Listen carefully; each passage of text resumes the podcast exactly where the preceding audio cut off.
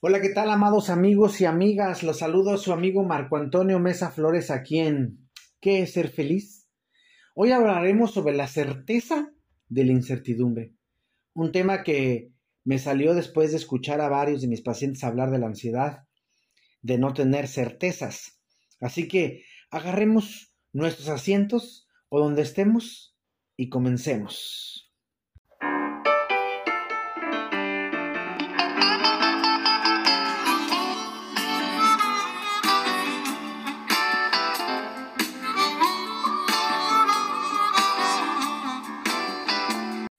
Como siempre comenzaré por definir, es decir, poner fin a lo que yo llamo certeza y a lo que para mí es incertidumbre.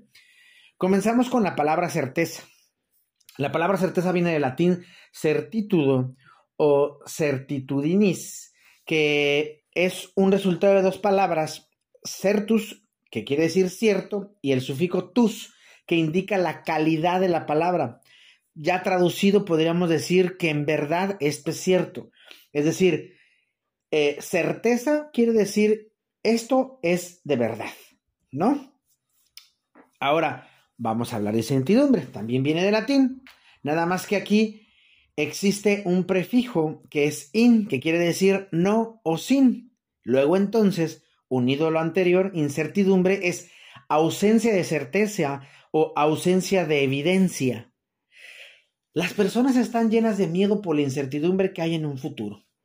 Esto les causa muchos ansiedad, pues al no saber, se llenan de pánico. Pero seamos realistas, lo único que tenemos por certeza cuando nacemos es que nos vamos a morir en algún momento. Nada más es la única certeza que tenemos. Lo demás no es seguro que si vas a ser pobre, que si vas a ser rico, que si tendrás un buen trabajo, que si tendrás una carrera, que si te van a gustar los hombres o las mujeres, o ambos. Todo eso no se sabe hasta después del tiempo.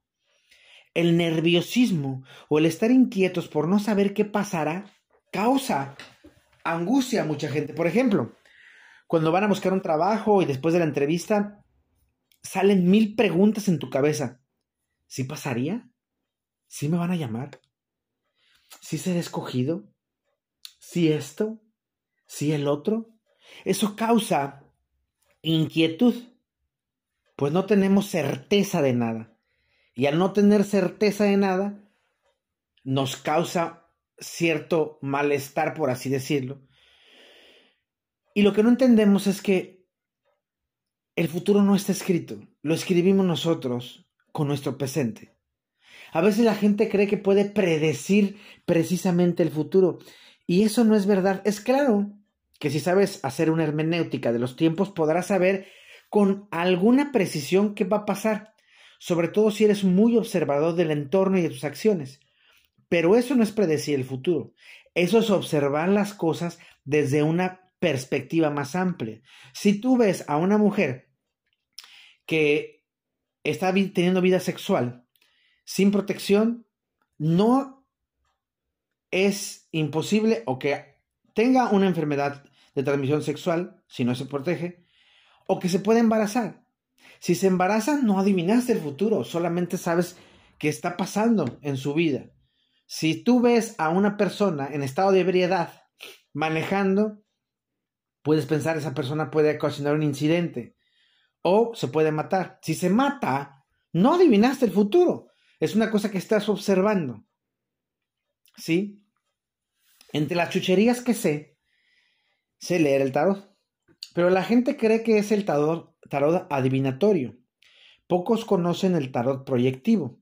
Y muchos ignoran el poder de la energía que la física cuántica nos habla. ¿Qué pasa con el tarot? El tarot tiene arquetipos y el inconsciente se rige de arquetipos. Luego entonces, al tocar las cartas, les pasa energía. Y ellas no dicen el futuro, sino te dicen lo que está, el arquetipo que estás teniendo dañado y por qué está pasando lo que está pasando. Pero no es leer los bastos, las espadas, eh, las copas y, las, y los oros, no. Leer los arquetipos es los arcanos mayores. Cada uno tiene un símbolo y esos símbolos están en tu cabeza, como la emperatriz puede ser mamá o puede ser una autoridad, el emperador puede ser papá o puede ser Dios, este, eh, digo, el sumo sacerdote puede ser también papá, puede ser Dios, el emperador es papá o una autoridad que tú veas, pero eh, masculino, el loco, que quiere decir una persona que es muy libre, o para algunos una persona que está desquiciada, y así. Cada uno tiene un símbolo. Si el tarot adivinara el futuro, entonces ya me hubiera sacado la lotería. No una, varias veces. Lo mismo es cuando tú dices con convicción un número del tarot. Le das energía a ese número, porque somos cuantos de energía y los cuantos de energía hacen que el universo pueda eh, moverse y yo me pueda mover en el universo. Entonces la gente busca con ahínco saber y poder tener certezas. Si tú vienes conmigo y me preguntas, oye Marco, ¿me puede leer el tarot? Sí, eh, voy a tener trabajo. Yo no necesito este, leerte el tarot para decirte si sales a trabajar. Digo, si sales a buscar trabajo, probablemente tengas trabajo. O si tú me vienes a decir, bueno, Juanita es el amor de mi vida, si tú le vas a preguntar eso unas cartas, no, no es el amor de tu vida.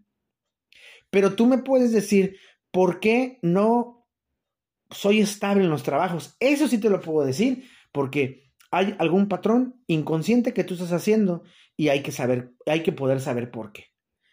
O por qué no puedo mantener una relación estable también. Son cosas presentes aquí, ahora y no de futuro. Lo que tú le preguntas al tarot. ¿Por qué? Porque el tarot no adivina. Y la gente quiere tener certezas, les urge. Pues la incertidumbre los carcome. Pero, ¿qué no es mejor no saber qué pasará mañana y vivir el aquí y el ahora con una pasión increíble? La gente va por el mundo con un pensamiento mágico que ni entienden pero declaran, anulan, vuelven a declarar y piensan que así es el asunto, cuando no es así.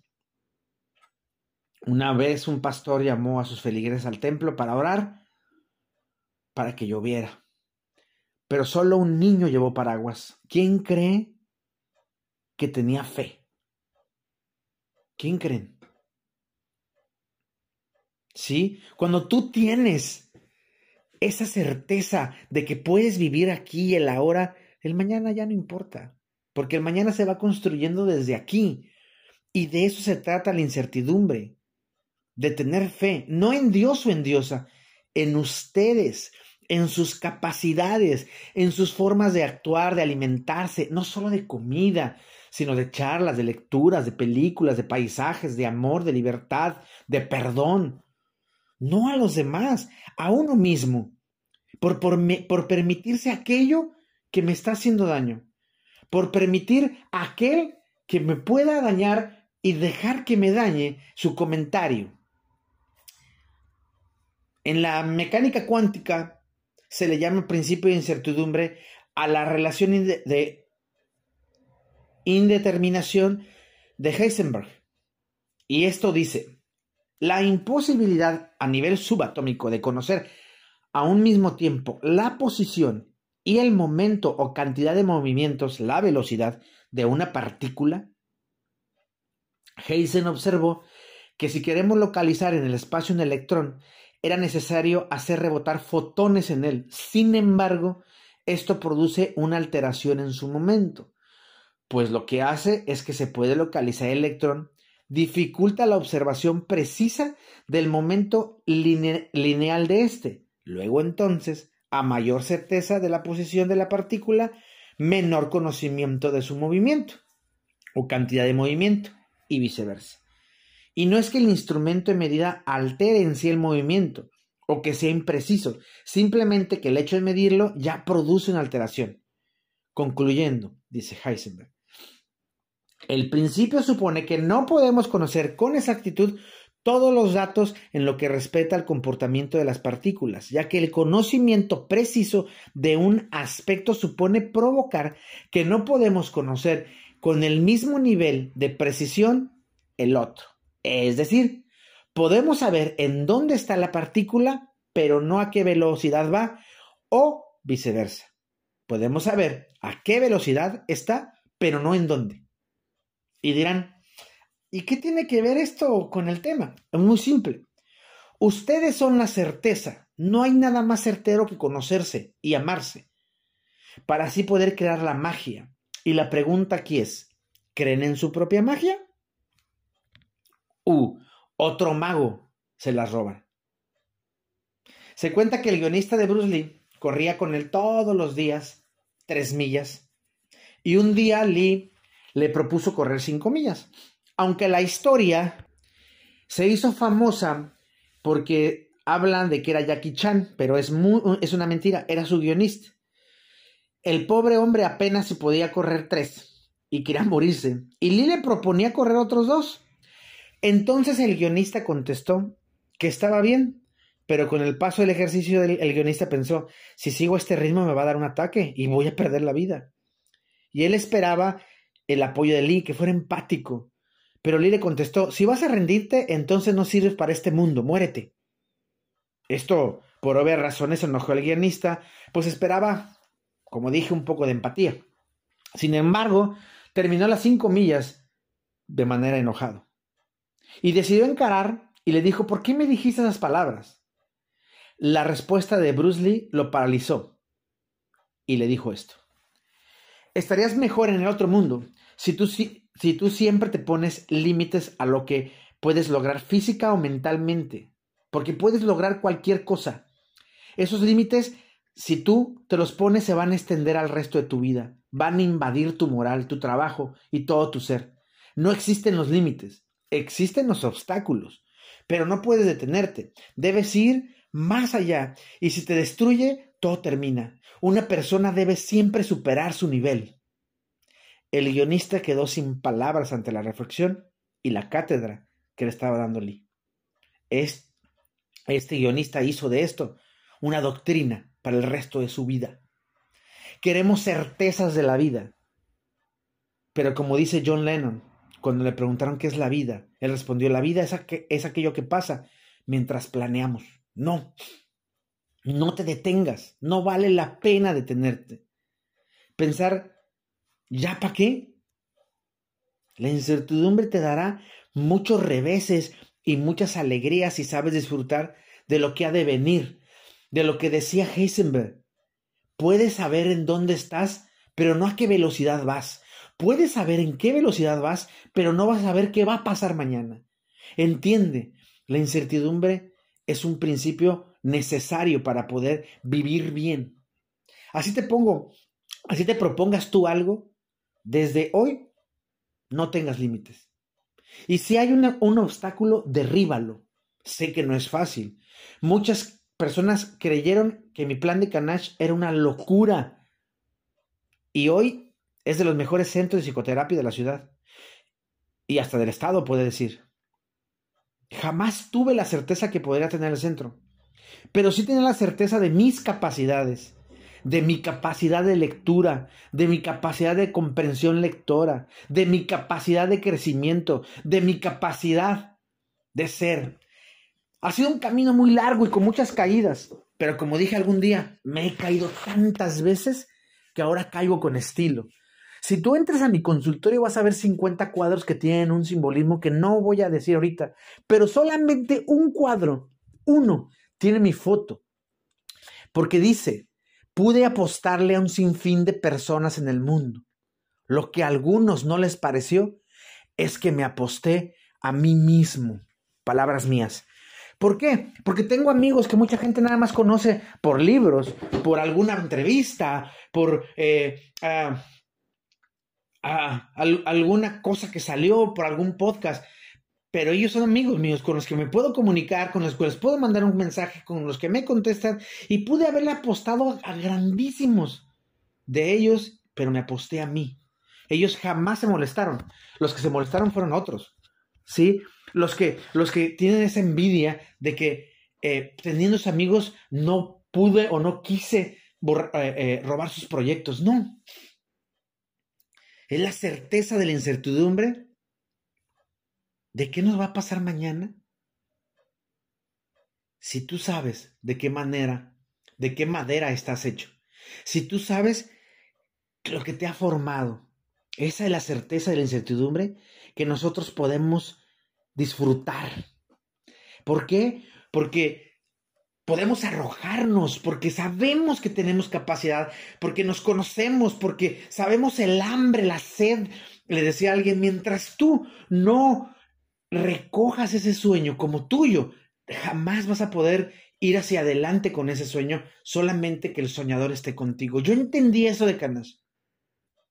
Yo entendí que Canash es mi sueño, no el de los demás. Es mío. Y entonces a los demás se los transmito. Y si ellos quieren, adelante. Yo puedo decir que de los mejores psicólogos que hay en la ciudad, todos estudiaron en Canash. Todos. No hay uno que no. Y me siento orgulloso de poder decirlo porque nunca tuve tanta certeza de mí como la tengo ahora y como la tuve hace 14 años al crear esto. Pero siempre tuve una incertidumbre de qué iba a pasar. Tantas veces que quise cerrar esto. Como le decía a, mi colega de aquí eh, sobre Destruction Room. Destruction Room es una gran, gran idea y gracias a Dios está mi nombre eh, ante Limpi. Es un proyecto increíble, pero ahorita no es. Ahorita tiene que, tenemos que descansar por algunas situaciones. Yo tengo la certeza de que eso es increíble. La única cosa es que no puedo realizarlo ahorita, porque tengo la certeza que si lo hago ahorita, me puede ir mal. No tengo ninguna incertidumbre sobre eso. Porque no le tengo miedo a la incertidumbre, porque sé vivir y sé quién soy. Ahora, pregúntate tú, ¿de qué estás hecho? ¿De qué estás hecha? ¿Cuál es tu forma? Y si es Marcos que yo no confío en mí, pues empieza, a dar un pasito. Empieza a confiar un poco en ti. Y vas a ver que la incertidumbre ya no va a ser dolor. Al contrario, vas a disfrutar, vas a abrazarla, que venga. ¿Por qué? Porque tienes la certeza de que tú, tú estás ahí. Tú estás ahí. Por los demás, amigos míos, les mando un abrazo enorme, sanador, muy nuestro. Búsqueme en las redes sociales. Soy Marco Antonio Mesa Flores en todas las redes sociales. En Facebook van a ver una foto de, perfil que es Buda, Jesús y Krishna en un puente. Y la foto de atrás tiene un letrero de advertencia muy divertido sobre eh, lo que yo creo que es Facebook. En Instagram y TikTok está, eh, yo estoy con una camisa blanca, muy linda. Este, y en Twitter es una foto mía con una camisa de color azul con el logo de Canash.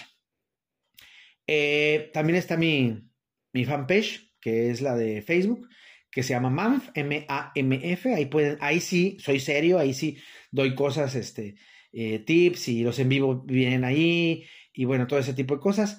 O en mi correo electrónico, reverendo-czy.com. Y si son muy buenos para leer, tengo mi columna Camina conmigo en www.primeravueltanoticias.com en la sección de colaboradores. Y recuerden, mi voz irá contigo. Te mando un abrazo cósmico.